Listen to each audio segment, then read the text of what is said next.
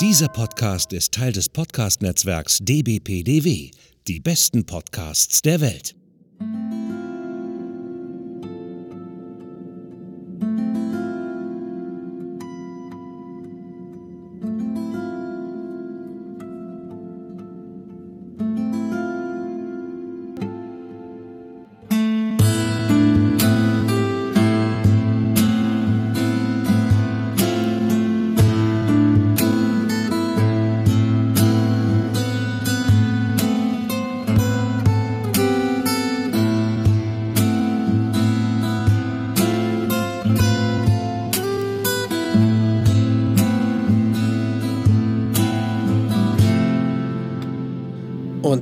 Und herzlich willkommen zu einer neuen Episode vom Akte X Cast. Mein Name ist Hendrik. Ihr kennt mich vielleicht aus Podcasts wie dem 90s Podcast und Podsplits. Und bei mir ist zugeschaltet live aus Köln bei wieder 38 Grad in Berlin und wie viel in Köln? Angenehmen 33. Ah, so erfrischend bei dir. Köln. ja, Olli hier, bekannt aus Retroabteil oder Historia Universalis. Genau, wir sind beide Teil vom DBPDW, die besten Podcasts der Welt im schönen Podcast-Netzwerk, sowohl mit dem Akte X-Cast als auch mit dem Retro-Abteil sozusagen und auch den anderen Podcasts. Ja, sehr schön. Ähm, wir besprechen heute Episode 11 der ersten Staffel mit dem deutschen Titel Eve und dem englischen Titel Eve. Ja, die Autoren. Mir fällt gerade ein, dass ich was vergessen habe von der letzten Episode. Wir müssen euch nämlich jetzt gerade erzählen, wir nehmen nämlich gerade zwei Episoden an einem Rutsch auf und deswegen fällt mir gerade noch ein, das machen wir jetzt mal kurz einen Nachtrag zur letzten Episode. Äh, und zwar die Rolle von dem Max, diesem UFO-Forscher da äh, und Fa Fanatiker und paranoiden Typen, der war ja eigentlich eine Blaupause für die Lone Gunmen, die dann später noch kamen. So die komplett die Figur, der sah ja sogar aus wie der eine von denen. Und ja, ähm, stimmt. Was mir halt deswegen gerade wieder einfällt, weil wie der da in diesem Airstream-Trailer gehaust hat und, mit der ganzen Technik und UFO-Büchern und sowas erinnerte mich sehr an auch eine meiner Lieblings-Mystery-Serien aus den 90ern, First Wave, die 98 oder 99 losging und ich glaube bis 2001 oder so, die hatte drei Staffeln. Und die schwamm halt auch auf dieser Akte X-Welle damals mit. Und ähm, in First Wave gab es halt eine, eine der beiden Hauptrollen und quasi Unterstützer, also wichtigster Kumpel und, und, und Unterstützer, Freund des, des Protagonisten Kate Foster, der da eine Alien-Verschwörung aufzudecken versucht, der hieß Crazy Eddie Nambulous und der hauste auch in so einem exakt diesem Airstream-Trailer. Und der sah quasi eins zu eins genauso aus, auch mit der Technik und UFO-Büchern und der war halt so ein paranoider Typ, der so eine Website rausgebracht hat, die Paranoid Times und dort haben sie dann quasi Verschwörungstheorien aufgedeckt und sind den Fällen des Nostradamus quasi nachgegangen, den Prophezeiungen, weil der laut der See damals das prophezeit hatte, dass die Welt von Außerirdischen irgendwann zerstört wird. Und dann sind sie, haben sie versucht, diese, diese äh, Weissagung von Nostradamus zu dekodieren und haben das immer auf wahre Fälle, wahre Sachen bezogen quasi in der Serienuniversum und sind so immer auf irgendwelche Alien-Versuche gestoßen und dass die, die Außerirdischen versuchen, die Menschen zu ersetzen und so. Das, und dieses war das eine sehr gute Serie. Da müssen wir mal irgendwann, wenn wir halt Serien, die inspiriert wurden und auf der Welle von Akte X schwammen, können wir mal drüber, mal drüber ausführlicher drüber reden. Jedenfalls fiel es mir jetzt nämlich gerade ein, weil ich sehe, Autor von der Folge Eve sind Drehbuchautoren Kenneth Biller und Chris Chris Brancatto. Und Chris Brancatto ist äh, äh, Erfinder und äh, Chefautor, Showrunner von First Wave gewesen, dieser Serie. Deswegen. Und wer hat die gute Regie geführt? Fred Gerber. Gerber, ah ja. Genau. Ausstrahlung war Erstaus Erstausstrahlung war Freitag, der 10. Dezember 1993 in den USA natürlich und bei uns am Montag, den 21. November 1994. Und da wir in der letzten Folge nochmal kurz so diese Quoten uns angeguckt haben, Ja. anscheinend hat die letzte Folge den Leuten sehr gut gefallen, weil es ist wieder auf 12% in den USA hochgeschossen. Muss ich dann per Mund-zu-Mund-Propaganda rumgesprochen haben, dass es wieder besser geworden ist, sozusagen. Ja, und die Episode sollte ja ursprünglich irgendwie Girls from Greenwich oder Greenwich heißen. Das klingt mhm. eigentlich wie, wie eine Soap oder, oder wie ein Rosamunde Pilcher-Film oder irgendwas. Deswegen denkt man da eher an, an, an, äh, an Internatsschülerinnen. Zum Glück haben sie es nicht gemacht. Genau. Ja, fangen wir doch mal an. Ähm, ich muss dazu sagen, ich habe ein bisschen geschummelt. Und zwar, weil äh, zu dieser Episode wieder ein deutsches Transkript verfügbar war auf Spookyverse, die tolle Webseite, die wir mal zur Recherche auch nutzen. Ähm, habe ich diesmal keine, also habe ich nur für den Nachgang Notizen zur Episode gemacht und aber nicht hier Dialoge oder sowas mitgeschrieben, wie ich sonst mache, wenn kein Transkript vorhanden ist. Das heißt, ich erhangel mich jetzt hier bei der Besprechung anhand des Transkripts lang, sozusagen. Dann tun wir das doch beide. Genau. Du auch, ja. mhm. Okay. Gut, du hast schon Greenwich äh, angesprochen. Connecticut. In genau. Connecticut und da spielt dann auch die erste Szene. Genau. Man sieht ein, ja, ein joggendes Paar, was an einem Haus vorbeikommt und da steht wohl die kleine Tochter in der Einfahrt mit einem Stoffhasen nur in der Hand ja, und die Jogger fragen natürlich, äh, warum stehst du denn so alleine da in der Einfahrt, ne? Und sie sagt, ja, mein Daddy wollte alleine sein und hat mich rausgeschickt und ja. ja er ist, kennen anscheinend ist, die kleine. Ja, sie, sie meinte ja? vor allen Dingen, er ist in den Garten gegangen. mhm. Ja. Ja, sie sind ja anscheinend die Nachbarn von ihr, ne, würde ich mal so schätzen. Oder ja, wohl auch in der Straße auf jeden alle. Fall mhm. irgendwie, nehme ich mal an. Und ach, das kann er doch nicht ernst gemeint haben. Komm, wir gucken mal nach, was mit deinem Vater ist. So, irgendwie nicht, dass du dich. Er will sicher nicht, dass du dich erkältest.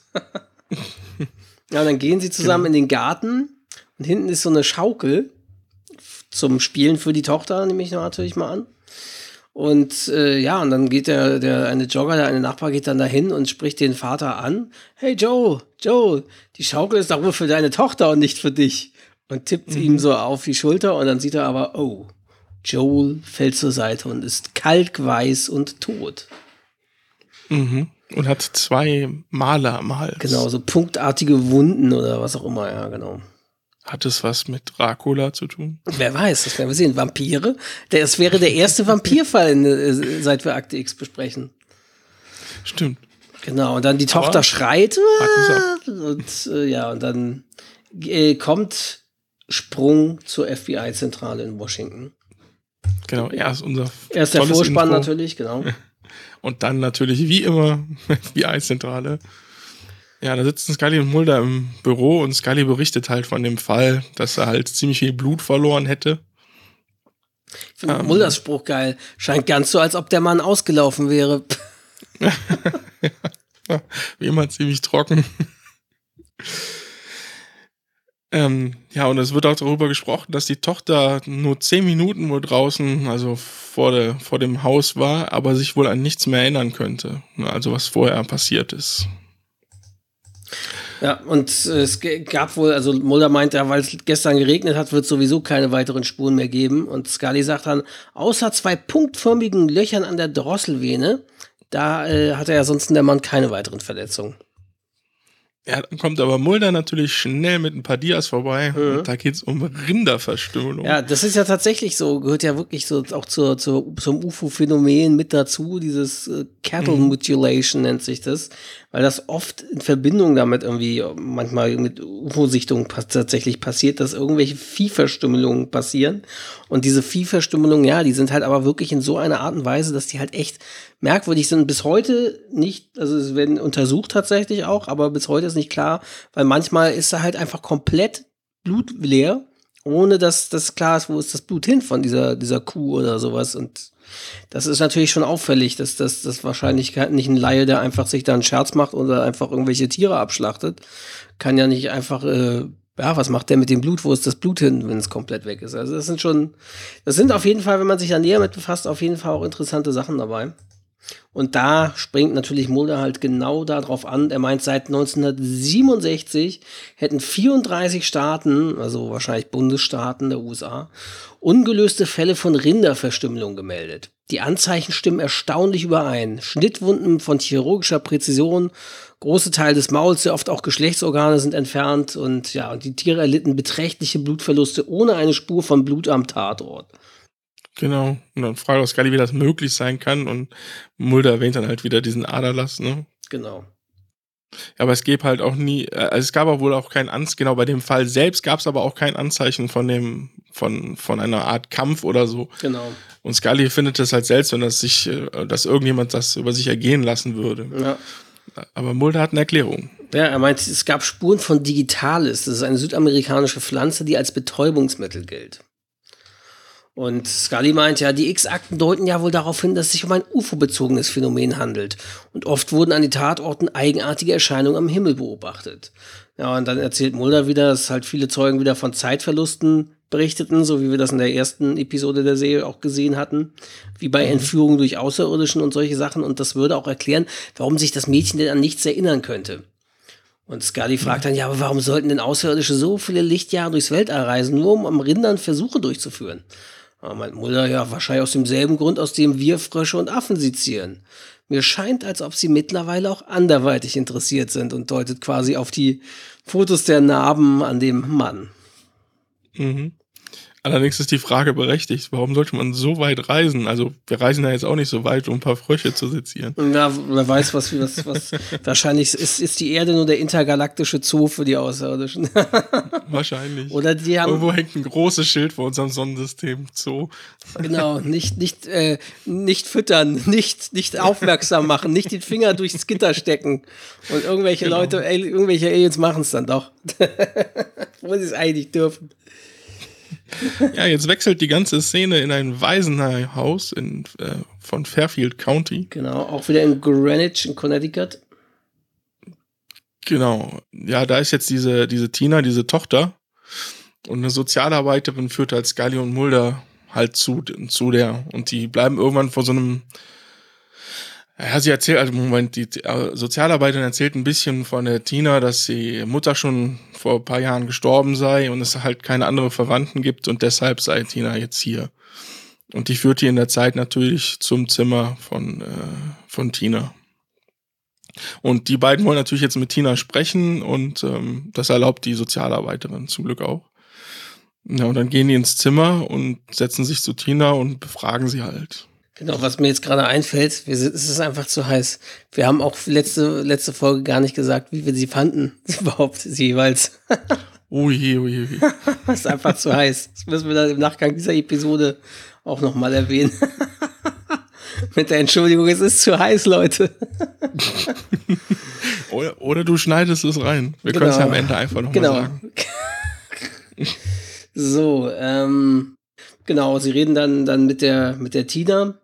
Und also Scully redet mit der Tina und, und Mulder redet und äh, versuchen sie halt erstmal so um Vertrauen zu gewinnen, mit dem Reden über ihr Stofftier, ist aber ein hübscher, hübscher Hase, den du da hast. Und können wir mal drüber reden, was da passiert ist an dem Tag? Ich meine, was auch im Garten passiert ist. Und äh, ja, hast du denn irgendwelche Geräusche oder Lichter gesehen? Ja, und Tina, da war so ein rotes Licht. So, und sie kann sich aber nichts mehr erinnern. Es war halt so dunkel. Und hast du etwas ähnliches früher schon mal gesehen? Ja, Tina nickt. Und äh, dann meint sie, die Männer aus den Wolken, sie waren hinter meinem Dad her. Das ist, äh, wieso waren sie hinter meinem Dad her? Sie wollten ihn zur Ader lassen. Also, sehr merkwürdig, was, was die Kleine da äußert. Also vor allem Ja, diesen Begriff, hat, dass er auch diesen Begriff zur Ader lassen benutzt, ist halt, finde ich, sehr auffällig Mhm. für ein kleines Mädchen mit Namen. ja, und in der Zeit ging auch Scullys Handy, die dann im Hintergrund natürlich telefoniert und dann halt äh, sagt, es gab wohl noch so einen Fall. Und Der den ist aber weit weg, ne? oder?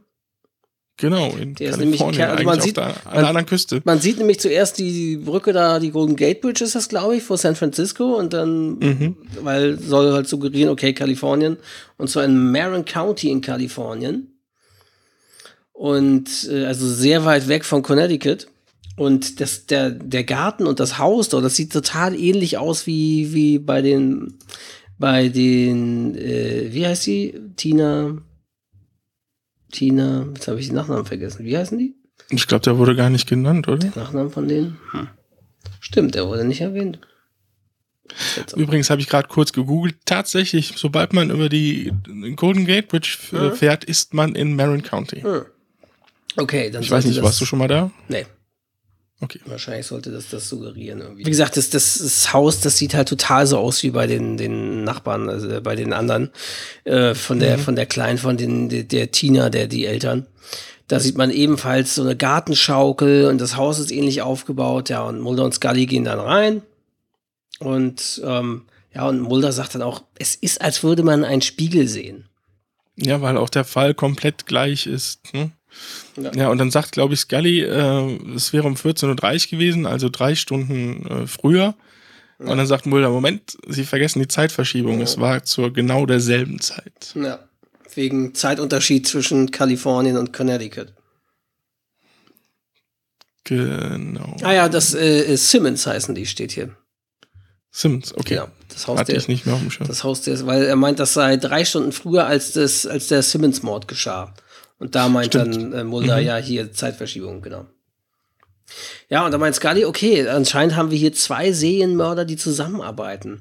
Und dann Mulder gleich, nee, die treten ja eher selten als Paare auf. Und wenn, dann töten sie nicht getrennt voneinander, sondern gemeinsam.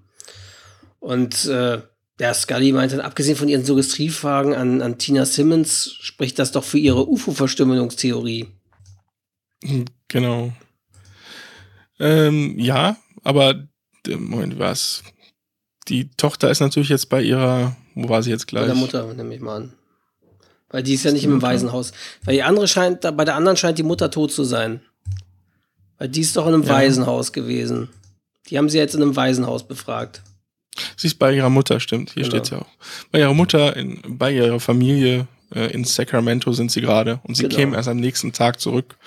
Deswegen kommt es nämlich jetzt, ähm, ach so ja, Mulder will nämlich noch wetten, ob sie sich an rote Lichter erinnert. Genau. Mal gucken, ob er die Wette gewinnt. Ja, und parallel in, in Fairfield County, in dem Waisenhaus, wo die Tina ist, dort wiederum äh, sieht man, wie sie da schläft, äh, draußen stürmt und gewittert ist. Und sie hebt ihren Kopf vom Kopfkissen und sieht zum, sieht zum Fenster und steigt aus dem Bett. Und es wirkt so, als sei jemand im Flur. Und dann stellt sie nämlich einen Stuhl vor die Tür. Und jemand auf der anderen Seite versucht reinzukommen. Tina versteckt sich unters, unterm Bett. Jemand betritt den Raum und dann versucht äh, Tina zu entkommen, aber die Gestalt fasst sie am Arm. Ja, die Sozialarbeiterin hört die Schreie von Tina und rennt natürlich sofort ins Zimmer, aber es ist zu spät, es liegt nur noch der Stofffaser auf dem genau. geöffneten Fenstersims. Dann sind wir wieder in Kalifornien, in Marin County bei Mulder und Scully. Genau, die beiden reden jetzt, während sie zum Haus gehen, ähm, darüber, dass halt Tina in der letzten Nacht äh, aus dem Waisenhaus entführt wurde. Ja, und Scully sagt, äh, und aus, sieht so aus, als ob jemand befürchtet, dass sie sich an zu viel erinnern könnte. Und Mulder, jemand oder etwas, Scully. genau, es hat wohl auch Straßensperren und alles gegeben, ja. aber man hat sie nicht gefunden und darauf zeigt Mulder einfach nur mit dem Finger nach oben und sagt, vielleicht haben sie in die falsche Richtung gesucht. Ja, das ist auch sehr gut. ja, jetzt äh, klopfen sie halt an der Tür und ein Mädchen macht die Tür auf und die sind erstmal ganz verwirrt, weil fragen dann auch äh, Tina, weil das Mädchen sieht nämlich genauso aus wie Tina Simmons, ja. Die Tina Simmons. Naja, und die, das Mädchen, Cindy heißt sie, sagt dann, nein, mein Name ist Cindy Reardon. Und wohnst du hier, Cindy? Ja, schon seit meiner Geburt vor acht Jahren. Dass sie das so gut weiß. Ja, großartig. Ja, dann sind sie in dem Haus von der, den Weirdens. Äh, mhm. Cindy schaut sich einen, einen, einen Zeichentrickfilm an. Mulder und Scully beobachten sie und äh, reden erstmal mit der Mutter. Genau, Mulder sagt erstmal, dass ja ein hübsches Mädchen sei. Und dann kommen sie eigentlich da also versuchen aus der Mutter herauszuklopfen, ob, ob sie ähm, ja, adoptiert ist oder ob sie Einzelkind ist, weil sie natürlich glaubt, dass es sich um Zwillinge oder sowas handelt. Ja. Nee, sie habe sie zur Welt gebracht im Krankenhaus von San Rafael. Und äh, haben, haben Sie vermutlich auch alle ordnungsgemäßen Dokumente, die Geburtsurkunde? Natürlich habe ich die. Und fragt sie auch, war sie denn das einzige Kind, das, das bei dieser Geburt entbunden wurde? Und Mrs. Reardon, was soll das denn für eine Frage sein? Hören Sie, ich habe der Polizei schon alles gesagt, was ich weiß. Und äh, ja, dann äh, zeigen sie ihr ein Foto von äh, Mr. Simmons, nehme ich mal an. Mhm. Weil sie fragte, ist das Ihr Verdächtiger? Äh, nein. Hat er vielleicht Cindy hm. etwas angetan? Nein, er, naja, das. Dann kommt Scully an, ja, das ist nicht ihre Tochter. Diese kleine Mädchen heißt Tina Simmons. Sie wohnt 3000 Meilen weit weg hier von Greenwich, Connecticut. Und dieser Mann, der Vater, wurde auf dieselbe Weise wie ihr Mann getötet. Mhm. Und dann rückt sie halt raus, dass sie äh, künstlich befruchtet wurde. Ja, genau. Und äh, dann fragen die natürlich in welcher Klinik und das ist die Loser Stapes, äh, das ist Loser Stapes Center in San Francisco. Genau. Ja, und dann Scully natürlich zu Mulder, ja, glauben Sie immer noch, dass das was mit UFOs zu tun hat? Sandy Reardon hat jedenfalls kein rotes Licht gesehen. Ja, Mulder, ich weiß auch mhm. nicht. Abgesehen von ihrem Äußeren scheinen die beiden Mädchen auch nicht viel gemeinsam zu haben. Ja, und dann Scully meint, ja, es kommt schon ab und zu vor, dass sich mit zwei Menschen sehr ähnlich sehen, ohne miteinander verwandt zu sein. So, und aber es kommt auch ab und zu vor, dass die an Väter zur Ader gelassen werden. Ich sage Ihnen, solche Zufälle gibt es nicht. ja, und dann fahren Scully und Mulder zum Luther Stapes Center für Reproduktionsmedizin. Mulder fährt ja im Prinzip jetzt ähm, los mit dem Auto, fährt aber nur um die Ecke und will halt aussteigen, weil er halt glaubt, dass auch äh, die äh, Cindy demnächst gekidnappt wird. Mhm oder weggeholt wird. Ja. Ne? Ja, und dann sagt nämlich noch Scully, ja, sie würde dann im Büro in San Francisco Bescheid sagen und jemand würde halt Mulder ablösen. Ja. Dann kommt es halt nämlich in der nächsten Szene, da sind sie dann in Loser Stapes Center. Ja. Für Reproduktionsmedizin. Ja, und Mulder meint halt, Scully solle sich dafür, äh, solle sich erkundigen, ob die Mrs. Simmons eben an diesem gleichen Befruchtungsprogramm zufällig teilgenommen hätte. So. Und das würde dann ja erklären, warum sie gleich aussehen und so. Ach so, ja. Mhm. Genau. Ja, dann reden sie mit dem Arzt. Der hat keinen Namen, ne? Nee, der hat keinen Namen. Scheint. Nee. Ja, der erklärt dann halt was von diesen In-vitro-Fertilisation, also dass die Eiszelle außerhalb des Körpers befruchtet wird und wie das Ganze funktioniert. Ähm, und es halt undenkbar wäre, dass halt die Patientin ein falsche Ei äh, wieder eingepflanzt bekommen hätte. Ja, und sie erkundigen sich, also Scully fragt eben nach dem, ob sie sich ans Patientenehepaar Claudia und Joel Simmons erinnern würden. Ja, aber jede Information über Patienten ist streng vertraulich, das ist unsere Politik, ja klar. Aber dann meint aber Scully, ja, aber beide Simmons sind tot und ihre Tochter wurde entführt. Deswegen ist jeder Hinweis, den sie uns geben können, jetzt wichtiger als Politik. Ja, und dann äh, holt der Arzt irgendwie eine Akte, also die Patientenakte von den Simmons. Und dann entdeckt Scully dort, ja, sie haben 1991 Kopien ihrer Unterlagen nach Greenwich, Connecticut geschickt. Die Simmons kamen vor neun Jahren hierher und wurden von Dr. Sally Kendrick betreut. Ähm, ja, und der Arzt hat plötzlich so ein, genau, ja, mit Nennung des Namens äh, weiß er auf einmal dann, um, um was es sich jetzt wahrscheinlich dreht. Weil dann spielt er auch so, ein, so, ein, so eine Art Werbevideo, ist es, glaube ich, ne? Ja. Ab, wo diese Sally Kendrick drauf zu sehen ist, die dann halt, ja, halt für diese künstliche Befruchtung Werbung macht. Und dann erklärt er auch, dass die anscheinend, also sie hatten wohl den Verdacht, dass die halt äh, eugenische Experimente halt durchgeführt hat. Genau, also sie war dort fest angestellt, war wohl die Beste ihres Jahrgangs und so und hat ihre Doktorarbeit über Biogenese geschrieben. Und ähm, ja, und dann haben sie. Sie haben aber auch dann danach alles unternommen, um das halt wieder alles klarzustellen. Ja, sie haben es der Ärztekammer gemeldet. Das Gesundheitsministerium ja. und so hat eine Untersuchung veranlasst, aber ja, es ist nichts passiert. Die Ärztekammer, mhm. die Ärztekammer hätte sie nur gerügt, aber den Antrag quasi fürs, für die Untersuchung wurde abgelehnt und seitdem sei Dr. Kendrick verschwunden. Genau. Ja, und dann sind Muller und Scully wieder zusammen zu sehen im Hotelzimmer. Wahrscheinlich ja eben auch in San Francisco oder irgendwo da in mhm, Kalifornien. Die sehen sich jetzt nochmal dieses, dieses Videoband an. Genau. Mulder, Mulder meint halt so, ja, die sprechen eben dieses, diesen, dieses Video und er vermutet, dass das von der Dr. Kendrick quasi ein Rachefeldzug sei, den sie und ein Kollege gegen das Staples Center durchführen. Weil, weil sie ja gekündigt wurde und so und dann klingelt das Telefon, Scully geht ran und äh, dann äh, nur zweimal also klicken. knacken, genau, und sie legt auf und denkt, hm, hallo, hallo, hm, seltsam. Gleich hat gleich wieder aufgelegt. Wie sie fragt auch noch Mulder, ja, glauben Sie denn, dass das was mit der UFO-Theorie zu tun hat oder geben Sie die auf? Ja, und durch dieses Telefon-Dingens ist plötzlich Mulder, oh, hm, wissen Sie was, ich werde das überschlafen. Gehen Sie mal rüber in Ihr Zimmer, ich gucke mir noch einen Film an.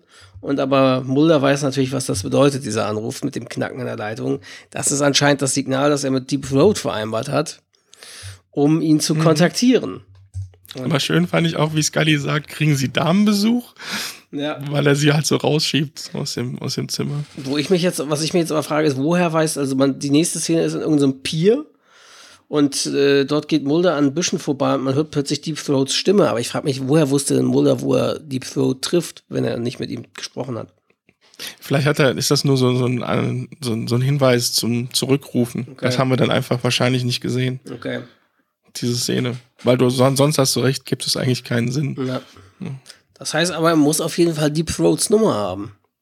Komisch. Aber das hatten wir ja schon in dieser, ja. in, in, der letzten, wo Deep Throat vorkam. Stimmt, ne? genau. Naja. Dass, dass das nicht so richtig erklärt wurde, wie, wie die beiden kommunizieren. Wie ihn kontaktiert und kommunizieren, ja, mhm. genau. Er sagt nur, sie halten sich nicht an die Regeln, aber ja gut. Irgendwie werden sie es schon hinkriegen. Genau, jedenfalls fragt. Weil sie treffen sich. Genau, Deep Throat fragt ihn dann, hm, ich habe mich gefragt, ob ich Ihnen jemals von den Litchfield-Experimenten erzählt habe. Hm, nein, das haben Sie nicht, sagt Mulder. Ja, genau. Und dann erzählt er halt, das war ein Projekt mit höchster Geheimhaltungsstufe und alle Unterlagen wurden damals zerstört. Und diejenigen, die davon wussten, werden jede Kenntnis von der Existenz abstreiten. Das war wohl irgendwie Anfang der 50er Jahre bekamen sie davon Wind, dass die Russen sich mit Eugenik beschäftigen. Auf ziemlich primitivem Niveau. Aber ähm, deswegen wollten sie halt das ähnlich auch machen. Und ähm, ja, die Russen halt, die versuchten halt, oder die Sowjets waren es ja damals noch, die versuchten ihre besten Wissenschaftler mit den besten Athleten zu kreuzen. Um so quasi einen überlegenen Soldaten zu züchten, der also nicht nur hochintelligent, sondern auch noch super stark ist. So. Und mhm. deswegen seien sie halt wegen diesen Supersoldaten quasi auf diesen Zug aufgesprungen und hätten auch dahingehend äh, ja ebenso geforscht. Genau, und dann wechselt es auch schon direkt zur nächsten Szene. Und sie sind im Withing Institut für geisteskranke Straftäter. Ja, ja und man hört da währenddessen immer noch die Throat aus dem Off erzählen. Und er meint, äh, das Litchfield-Experiment war halt eine Gruppe genmanipulierter Kinder, die in einem Lager in Litchfield aufgezogen wurden und sind und beobachtet wurden. Und die Jungen wurden Adam genannt, die Mädchen Eve. Und es gibt eine Frau, die sie aufsuchen sollten. Ich werde dafür sorgen, dass sie da rein können. Und dann sieht man halt, wie Mulder äh, in diesen, in dieses Krankenhaus da kommt. In diese mhm. Irrenanstalt, um es mal so zu sagen. Ja, ganz seltsam. Erst müssen sie ihre ähm, äh, also sie, sie, sie, sie sagen als erstes, dass sie Eve 6 äh, gern sehen möchten. Dann müssen sie als erstes ihre Waffen abgeben und kriegen dann so komische Apparate und die fragen, was ist denn das? Das sind Panikknöpfe. Ohne sie darf ich sie gar nicht reinlassen. Ja, krass. Wird gesagt, das ist schon mal gut. Und je weiter sie dann reinkommen, dann kriegen sie sogar irgendwann ähm, äh, Taschenlampen, weil anscheinend diese Eve äh, sehr lichtempfindlich ist und selbst die Wächter sie noch nie so richtig gesehen haben. Ja, und dann gehen sie hin und sehen dann in dieser Zelle Eve Six, die mit einer Zwangsjacke in der Ecke kauert. Und Eve Six hat ganz filziges Haar und gelbe Zähne und ja, und an den Wänden hängen mhm. irgendwelche Fotos. Und Eve Six sagt dann, sieht so aus, als hätten sie gefunden, wonach sie suchen. Zumindest eine von uns. Und Scully sagt dann gleich, Sally Kendrick? Weil die sieht genauso aus wie die Dr. Sally Kendrick aus dem Video. Mhm. Äh, aber diese Eve 6, also sagt dann aber nur, ja, schließen Sie die Ketten auf, dann können wir weiterreden und machen sie natürlich nicht, hm, weil sie ja wahrscheinlich einen guten Grund hat, die zu tragen. Ja. Und sie meint, sie hätte, sie sei zu einer Wache zu nett gewesen. Sie hätte der Wache ins Auge gebissen, macht dabei so ein kicherndes Geräusch und so. Und sie meint, das, das war doch nur ein Zeichen meiner Zuneigung. Genau, so gut. Dabei habe ich seinen Intelligenzquotienten, äh, der eigentlich über 265 liegen sollte. Das Weil alle Eves seien sehr klug. Ja. Aber Mulder fragt auch, wo sind denn die anderen? Die Adams und die Eves. Ja, und dann meinst du, ja, wir haben eine fatale, äh, so, hier steht Selektivneigung, nee, Suizid. Das haben wir Suizidneigung, genau, ja. Genau. Ich habe es nächste nochmal angehört. Wir haben eine fatale Suizidneigung. Ich als Einzige bin übrig und Eve 7 ist schon sehr früh ausgerückt. Und Eve 8, sie entkam zehn Jahre danach. Und dann fragt Scully wieder, sind Sie Sally Kendrick? Und Eve 6 sagt, das ist nicht mein Name, aber sie ist ich und ich bin sie. Wir sind alle wie die andere. Ja, dann Scully glaubt das Ganze aber immer noch nicht und fragt, ob sie halt in diesem Loser State Center tätig gewesen wäre. Und dann sagt Eve 6 nur, da war ich schon zwei Jahre lang hier gefesselt.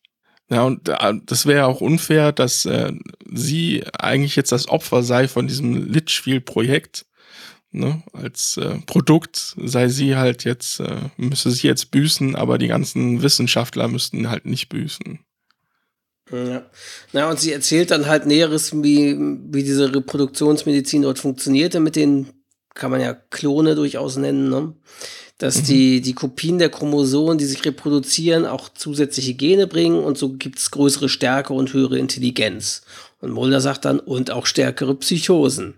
Und dann meint Eve Six, ja, ich habe mir das Beste für den Schluss aufgehoben und Aber sie merkt halt, dass die beiden denen halt nicht glauben, äh, ihr glauben. Und dann zeigt sie halt ein, ein, ein Foto an der Wand und da sieht man halt die ganzen Klone genau. äh, nebeneinander an der Schaukel. Die, sehen, die halt sehen halt alle aus so aus wie Tina und, Tina Cindy. und Cindy. Genau. Und sie meint ja. dann, ja, das ist mein Familienalbum. ja, und Mulder meinte, Sally Kendrick benutzt die Klinik, um das Litchfield-Experiment fortzuführen. Und sie hat sich selbst geklont. Genau. Und, und dann kommt schon wieder zum Wechsel und wir ja. sind wieder im Reardon-Haus. Ähm, und man hört halt äh, Cindy im Off, die anfängt, ähm, ja, zu beten. Ja. Ne? ja, müde bin ich, geht so und genau. so weiter. Ja, und ähm, ähm, ja, sie sagt dann, dass Gott halt alle im Himmel beschützen sollte, auch ihren Daddy. Ne? Und dann sagt halt die Mrs. Reed, du bist auch so ein tapferes Mädchen, deckt sie zu und ja, ja. küsst sie und geht halt raus. Und dann schwenkt es nach draußen. Ja, und draußen sitzen Mulder und Scully im Auto gegenüber und beobachten das Haus.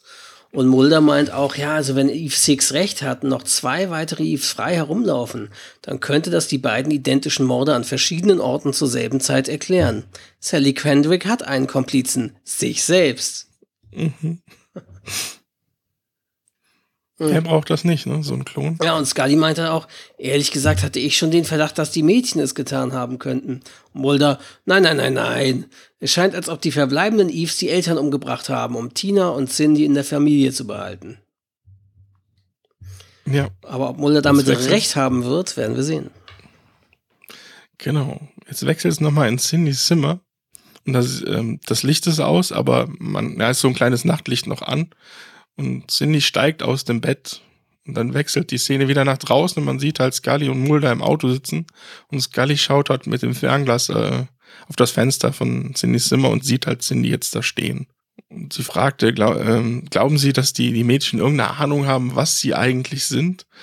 Und Mulder sagt, ich hoffe nicht. Und dann gibt's ein helles Licht in Cindys Zimmer und ähm, ja, Scully schreit sofort, Mulder, schnell los, wir müssen eingreifen. Ja, und dann ist der Wandschrank, der füllt sich mit Licht und die Tür öffnet sich. Licht durchflutet das Zimmer und Cindy dreht sich um und jemand kommt aus dem Schrank und nimmt Cindys Arm. So, und Mulder versucht dann, wen auch immer, wahrscheinlich ja die Dr. Kendrick oder wer auch immer von den Eves es ist, die er da mhm. versucht, das Mädchen zu entführen, versucht zu verfolgen und, und rennt um das Haus herum äh, und läuft zur Einfahrt mit seiner Taschenlampe und sieht dann dort ein, ein Auto. Ja, Scully ist halt als erstes im Haus, ne? Und wird genau. ja niedergeschlagen. Und dann rennt halt Mulder in den Garten. Ah, okay, ich bin gerade hier hingerutscht. Ein Auto startet mhm. und er rennt ihm nach, als er die Straße herunterfährt. Time bin ich gesprungen. Außerhalb des okay. Hauses unten, genau. Ja, aber jetzt äh, fliegt äh, also halt die Gartentür auf und die Frau mit Cindy äh, kommt halt aus dem Haus, aber Mulder zieht sofort seine Waffe und sagt, äh, sie solle doch stehen bleiben.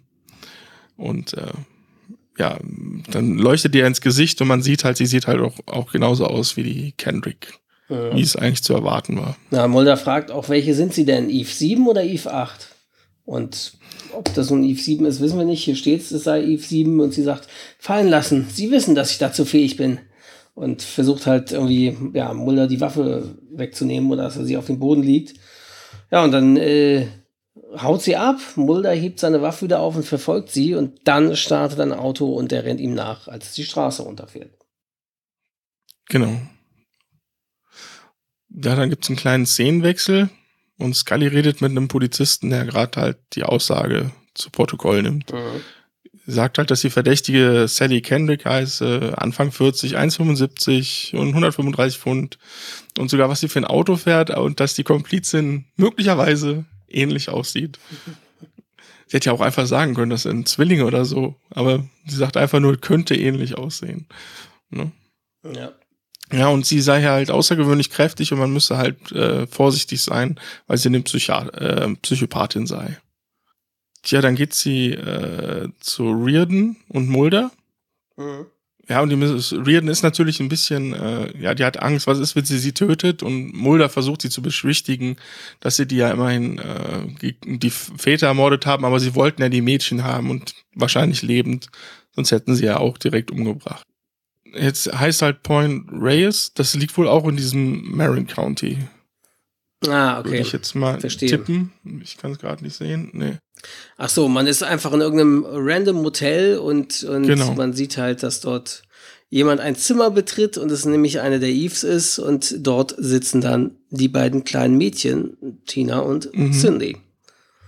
Aber der Manager hat sie vorher halt be beobachtet, wie Ja. sie in dieses Motel geht, weil das wird nachher noch äh, interessant. Genau. Wenn du schon sagtest, jetzt sind sie im Motel drin und ähm, ja, da ist dann die, die andere, die Tina. Ne? Genau, Tina und Cindy und, und äh, Eve 7, so heißt sie jetzt, jetzt hier zumindest, äh, meint dann, ja, tut mir leid, dass ich euch auf diese Weise kennenlernen müsst. Aber so ist es am besten für alle Beteiligten. Mhm. Aber die lächeln sich schon direkt an und sind wohl guter Dinge. Genau, haben schon eine Verbindung zueinander aufgebaut, sozusagen. Mhm. Jetzt wechselst du nochmal ins Reardon-Haus. Ähm, und Scully und Mulder kommen gerade die Treppe runter, als ein Polizist ihnen halt sagt, dass sie halt äh, diesen hellblauen Corolla, den die ähm, Scully beschrieben hat, am Flughafen von San Francisco gefunden worden wäre. Und dann Scully will halt, dass halt alles untersucht wird, ne, ob irgendwo äh, sich auf dem Flughafen die beiden noch verstecken oder ob es in den Passagier Passagierlisten irgendwelche Hinweise auf die beiden gibt. Ja. Ja, und dann ist wieder Sprung zum Hotel und äh, Eve 7 hat den beiden was zu essen mitgebracht und setzt sich zu den Mädchen an den Tisch. Und sie meint, ja, Moment, dass sie. Sekunde. Sekunde. Vorher hat irgendwie Mulder noch telefoniert. Ne? Und der hat halt von diesem Mo- Motel Manager, der hat halt be Ah, berichtet, dass er sie gesehen hat. Dadurch wissen sie halt, dass sie in diesem Motel sind. ah, okay. Und das war halt ganz komisch, weil die Frau hätte das Motel nicht verlassen, aber sie wäre halt mit einem Kind wiedergekommen, irgendwie so, ne? Genau. Genau, dann sind wir wieder im Motel. Ja, und äh, Eve 7 sagt dann, ja, ich habe äh, eure Entwicklung immer genau beobachtet, ganz egal, wo ich war. Also sagt sie zu den beiden Mädchen. Und sie hätte dann die letzten Jahre nach der verbliebenen Eve gesucht, doch die Suche, Suche musste sie leider abbrechen wegen eurer Aktivitäten, sagt sie. Und äh, sie hatte gehofft, im Staples Center könnte sie die alten Fehler korrigieren, die sie beim Litchfield-Experiment gemacht hat. Ähm, dass sich die Adam und die Eves quasi nicht immer sofort psychotisch verhalten und, sondern erst, naja, das fing dann halt an, dass sie 16 wurden und dann mit 20 wurden sie zu Mördern und so und das, deswegen sei sie jetzt sehr enttäuscht, als sie von der beschleunigten Entwicklung der beiden erfahren habe. Und sie meint, wie habt ihr denn voneinander erfahren? Und fragt das die beiden. Und Tina sagt, ja, wir wussten es einfach. Ja, und warum habt ihr eure Väter getötet? fragt Eve 7. Sie waren ja gar nicht unsere Väter. Wir haben keine Eltern, sagen die beiden. Wir wurden nicht geboren. Wir wurden von dir geschaffen, sagen sie so im Wechsel, sehr creepy mäßig. Mhm. Erzählt Eve noch etwas über das Projekt und, und plötzlich äh, atmet sie schwer, Eve se- 7, rüttelt am Tisch und die Mädchen lächeln sich an. Sie steht auf und ist kurz davor, sich zu übergeben und fragt, was habt ihr getan?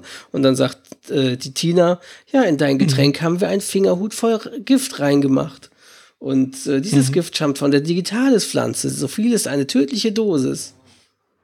Sie zeigt dann dieses Rö Genau. Röhrchen mit diesem grünen Pulver, ne? Ja. Ja. Wir haben sie selbst angepflanzt. Und dann warum, wieso stottert diese Ja. Eve 7? Da meint sie auch, ja, du bist doch unsere Schöpferin, sag du es doch. Wir sind dein noch Fehler. Ja, sie greift dann zwar noch ein Messer und sagt, ich werde meine Fehler korrigieren, aber dann wechselt's erstmal zu einer anderen Szene. Ja.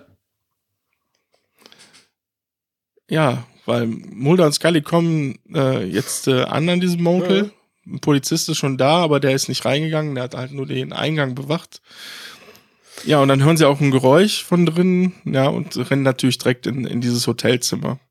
Ja. Dann kommen sie in dieses Hotelzimmer rein und sehen halt Eve 7 am Boden liegen und die Kinder halt in der Ecke kauernd. Wir tun jetzt so, als hätten sie nichts damit zu tun. Und sie wollte, dass wir es austrinken, aber wir haben einfach nur so getan, als ob sie wollte uns vergiften. Und sie beschuldigen jetzt quasi Eve 7, dass, dass sie das getan hat. Und ja. Und ähm, ja, Mulder. Ja, Ja, die haben sogar die ganze Szene gestellt im Prinzip, Mhm. weil die, die Scheibe zerschlagen ist und sie tun jetzt so, ah, das ist eine andere Frau und die sieht genauso aus und die ist jetzt unterwegs. Ja. Auf der Flucht. Eve 8, sie war also ihre Komplizin. Ja, und die. Mädchen sind ganz ängstlich oder tun so und fangen an zu schluchzen und zu weinen. Und ja, und Scully, es wird alles gut, wir sorgen schon für euch, ihr seid jetzt in Sicherheit. Dann nehmen sie die beiden mit und äh, fahren mit denen äh, zu, einem Di zu einem Diner. Äh, ja, genau, die sind unterwegs nachts und dann sagen die Mädchen halt, dass sie auf Toilette müssten. Genau. Ganz dringend und ja, dann hält natürlich Mulder an, wohl am liebsten durchfahren würde. Ja, und dann äh, besorgt er den Toilettenschlüssel und bestellt gleichzeitig vier Diät-Cola. Ja, wieder mal der Begriff Diät-Cola. Und äh, Diet finden die Mädchen aber gar nicht gut. aka Cola Light, aber naja. Ist das nicht bei uns inzwischen auch so? Nee. Gibt Cola, es gibt Cola Zero und Cola Light. Aber Diät Oder Cola wurde gibt das nicht, wurde das nicht, genau, wurde das nämlich nicht verboten, weil das Echt? den, den falschen Assoziationen wechsel, äh, weckt, dass du denkst, ah, ist ja Diät, ne? Ich meine, das ist bei uns irgendwann verboten worden. Aber ich kann mich jetzt auch irren, aber ich meine, der Begriff ist bei uns verboten worden Ach und dadurch so, aber Leid seit auf. ich mich erinnern kann, war es halt immer Light. Also eigentlich seit Anfang der 90er auf jeden Fall, glaube ich. Also ganz an den Anfängen, ich meine, es stand, hätte da auch kurzzeitig Diät-Cola drauf gestanden. Kann gut sein, vielleicht war das wirklich so. Äh, Na gut, auf jeden Fall, genau. die beiden wollen keine Diät-Cola und äh, Mulder bestellt dann noch zwei normale dazu. Und dann gehen die Mädchen erstmal auf Toilette mit Scully und Mulder geht auf die andere Toilette. Ja, und äh, die Bedienung ähm, meint dann, Nee, eins, eins der Mädchen, Genau. genau, eins der Mädchen schleicht sich raus, während das andere Mädchen halt äh, Scully ablenkt, im Prinzip auf der Toilette. Und sie nimmt schon die Becher. Und dann kommt halt zu der Szene mit der Bedienung. genau, meint ja, ähm, mein Dad wird sie bezahlen, wenn er von der Toilette wiederkommt und die Bedienung stellt das dann hin. Und dann sieht man aber halt, dass äh, eine der Mädchen, die Tina anscheinend, das Gift hineinschüttet, das übrige war. Mhm, aber in dem Moment erscheint Mulder von ihnen Genau. Und fragt, sind das die Diät-Cola? Genau. Ja, das sind die hier. Und dann nimmt er einen Schluck. Ach, bist du sicher? Die sind ja sehr süß. Probier mal. Doch, ich weiß es genau. Die Kellnerin hat es mir gesagt. Und meint er, okay, na gut. Und dann gibt er Scully ein Getr sein Getränk und dann gehen sie zusammen raus und Ja, sie wollten, das fand ich sehr witzig, weil eigentlich wollte Mulder schon direkt rausgehen, ohne zu bezahlen, aber dann hat er ja die beiden Getränke stehen lassen. Und vor allem legt er noch kurz den Schlüssel auf den Tisch. ja, Aber dann geht er nochmal zurück äh, und bezahlt die anderen beiden Getränke und nimmt die natürlich auch mit. Und dann gehen sie nach draußen, ja. wo dann auch Scully ihren ersten Schluck nimmt. ja, meinst du, das schmeckt ja wie Sirup. Mhm. Ah ja, und Mulder merkt, oh, ich habe den Schlüssel leider drin vergessen und geht nochmal rein. Ja. und findet dann leider oder zum Glück diese grüne Spur auf dem Tisch von diesem Pulver. Ja, und das ist sehr schön, wie er dann raus, äh, ja, trampelt, die Tür aufschlägt und dann brüllt äh, Scully, weil die Ja. natürlich gerade wieder an dem Getränk am Nuckeln ist. All die Treppe runter und, und äh, schlägt ihr quasi das Getränk aus der Hand und sagt, aber ich wollte Ihnen ja bloß die Autotür öffnen. und dann sagt er Das halt, ist halt unauffällig. sagt, sagt er ganz leise zu Scully, ja, die haben die Cola vergiftet, also rein mit ihnen ins Auto. Aber leider haben die Mädchen das äh, halt doch durchschaut, bei dem hohen IQ, ne? Und sind in der Zeit abgehauen. Und jetzt suchen die beiden natürlich auf diesem Parkplatz die Mädels. Ja. Ja, und äh, sie verstecken sich dann, Tina und Cindy, äh, hinter einem LKW oder unter einem LKW versuchen sich zu verstecken, als Mulder sie versucht zu kriegen. Und sie fangen an zu schreien und, und Mulder ruft Scully, ich habe sie gefunden. Und die Mädchen natürlich, Hilfe, Hilfe, er schlägt uns. Und dann kommt so ein anderer LKW-Fahrer mit einer Waffe und seiner Frau anscheinend angerannt und fragt, "Hä, was machen Sie denn hier? Und so, verschwinden Sie, ich bin vom, ich bin FBI-Agent. Ja, und das sind wohl Amerikas meistgesuchte Verbrecher, was? Sagt er dann wegen den Kindern. Los, nehmen Sie die Hände hoch, lassen Sie die Mädchen gehen. Und die Mädchen schreien wieder und so. Und dann kommt aber Scully an ähm, und sagt, ja, wir sind die Polizei, aber die Mädchen hauen dann schon schnell ab. Genau, dann suchen die drinnen nochmal nach denen. können äh, die aber nicht finden. Allerdings sagt die Bedienung, ja, hier war aber eine, eine Truppe Mädels, die gerade mit dem Bus äh, weggefahren ist, also Schulkinder. Ja.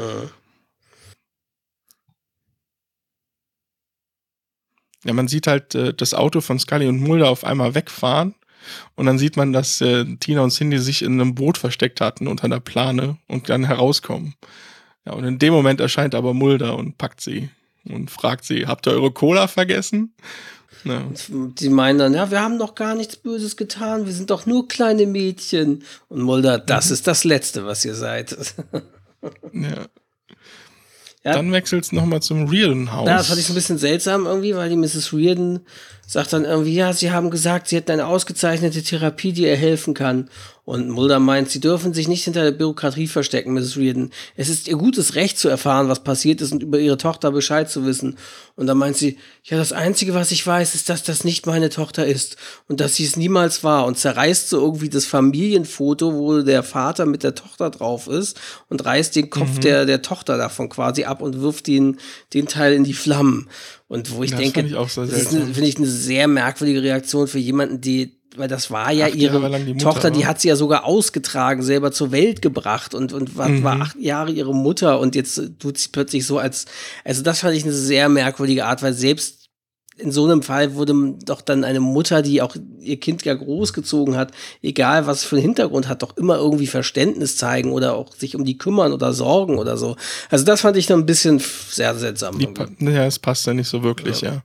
Das hätten sie sich im Prinzip sparen können, weil die Szene bringt ja auch nicht viel mehr. Nee, das ist echt seltsam, ja. Ne, also die ja, gut.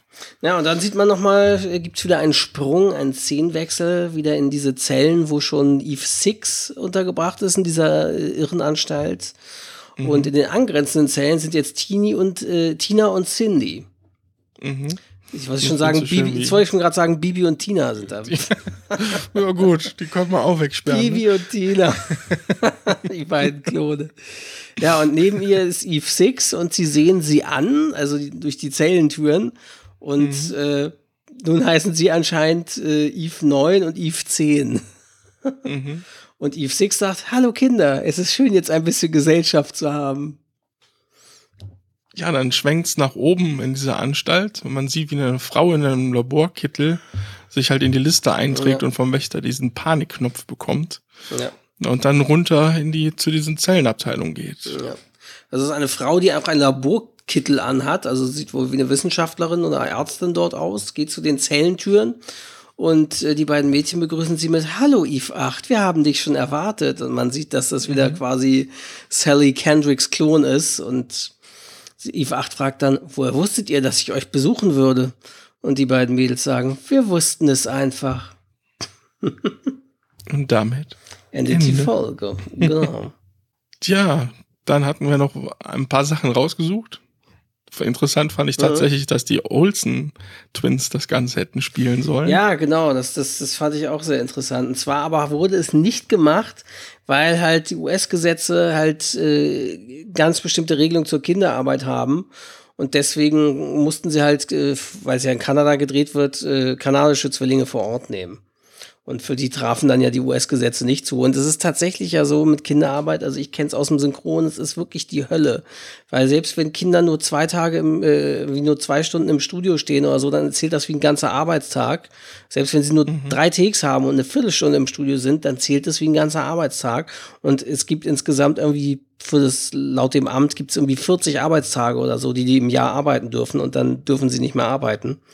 Also da gibt es auch hierzulande ganz, ganz starke Auflagen, dass Kinder halt irgendwie ja gut, es dient natürlich zu ihrem Schutz. Ist ja, natürlich, natürlich aber diese Gewerke ist es natürlich dann. Für uns ist es sehr hinderlich so irgendwie, weil mhm. die, wir beuten die ja nicht aus, irgendwie lassen die ja jetzt nicht auf dem Kohlebergwerk irgendwie schuften oder, oder irgendwelche anderen Sachen machen.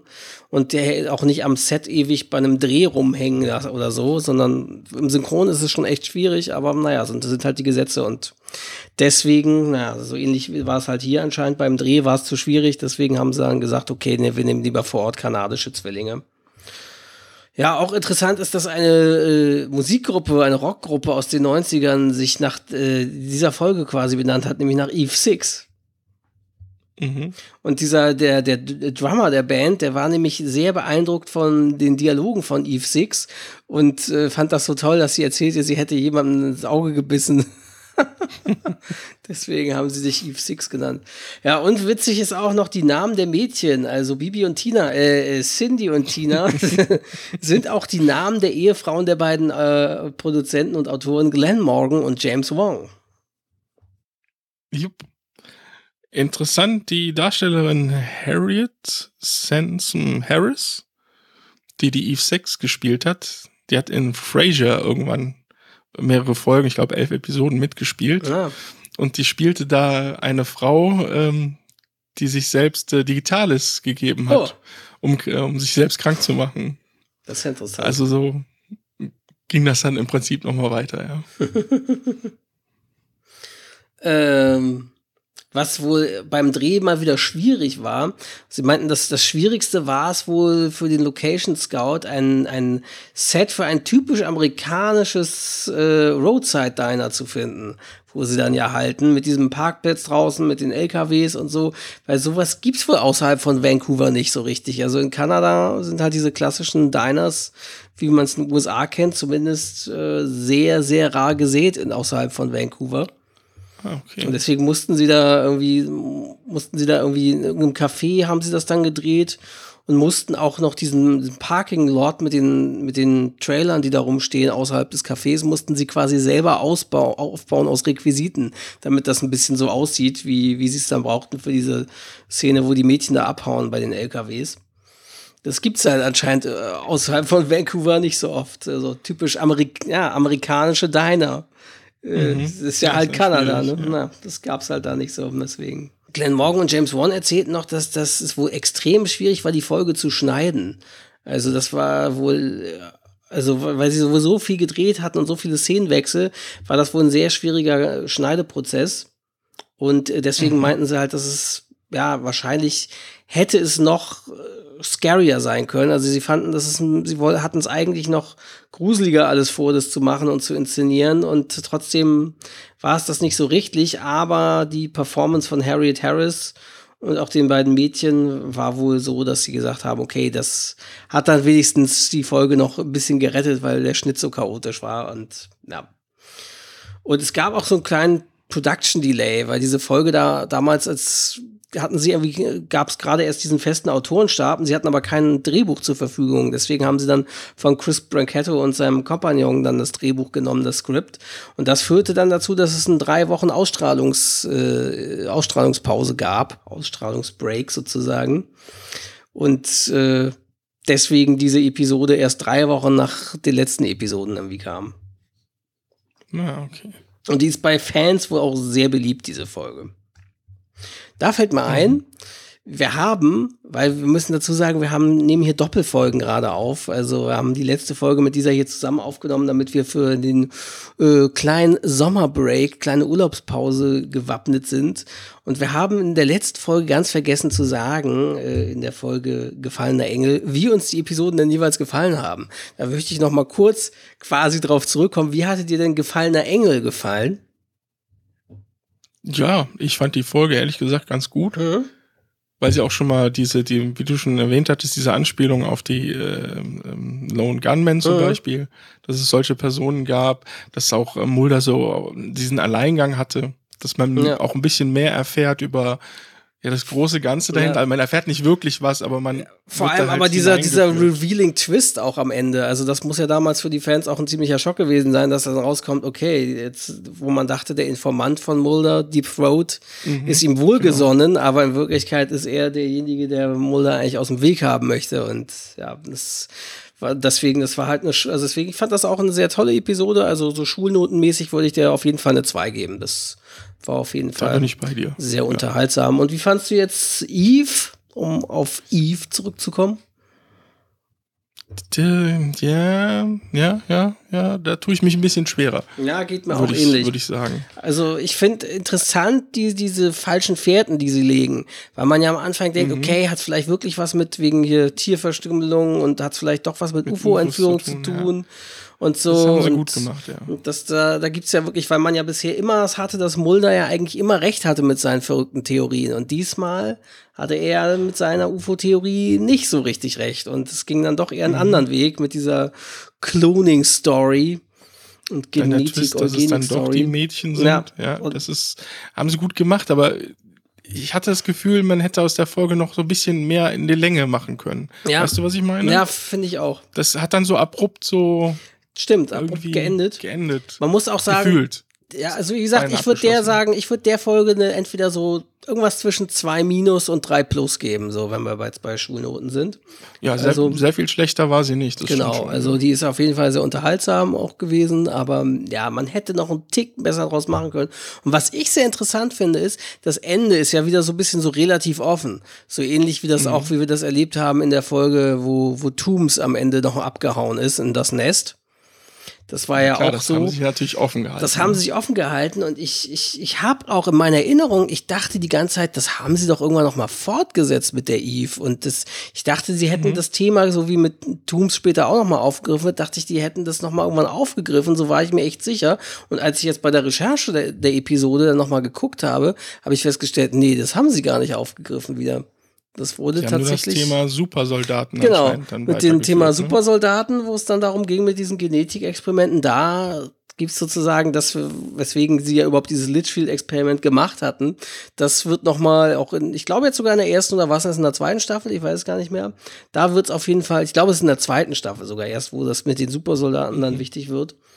Mit dem, dem Programm dazu und aber, aber mit der Eve sozusagen, das haben sie komplett unter den Tisch fallen lassen und nicht mehr aufgegriffen. Hm.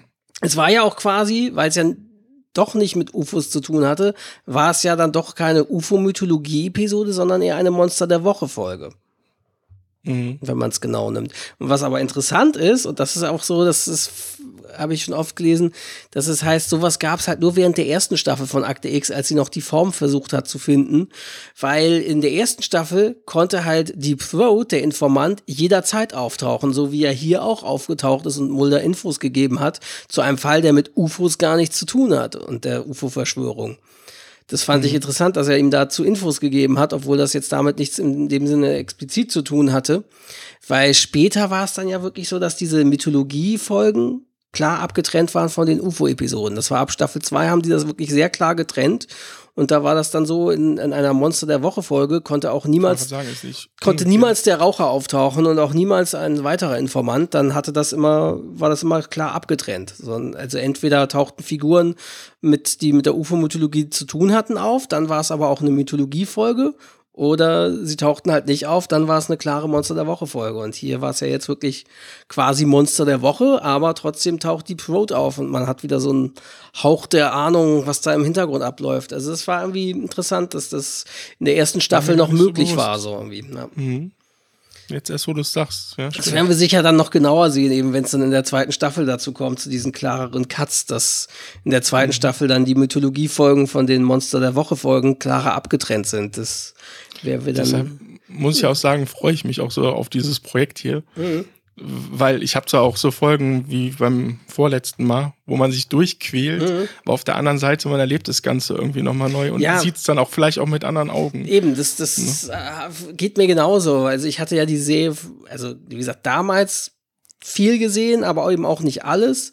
Dann vor paar Jahren mal so, so ein Rewatch auf Englisch gestartet, kam so bis Staffel Anfang Staffel 3, aber ist dann auch im Sand verlaufen. Und fehlt mir deswegen halt, mhm. bin ich jetzt, äh, finde ich es jetzt aber auch schön, das Ganze nochmal wieder genauer zu beobachten und zu sehen, wie, ja, wie Akte X seine Form findet und dann über die Jahre eben, weil man muss ja auch sagen, die Mythologiefolgen sind meistens sehr spannend und sehr, sehr toll gemacht mit den UFOs, aber die Monster der Woche Folgen haben ja, die haben ja auch ganz, ganz tolle Episoden äh, bei den Monster der Woche Episoden gehabt und später noch auch, auch schräge Episoden oder auch teilweise ja auch sehr, sehr äh, krasse Episoden, die glaube ich sogar FSK ab 18 hatten und in Deutschland nur ab nach 23 Uhr gesendet werden durften und so.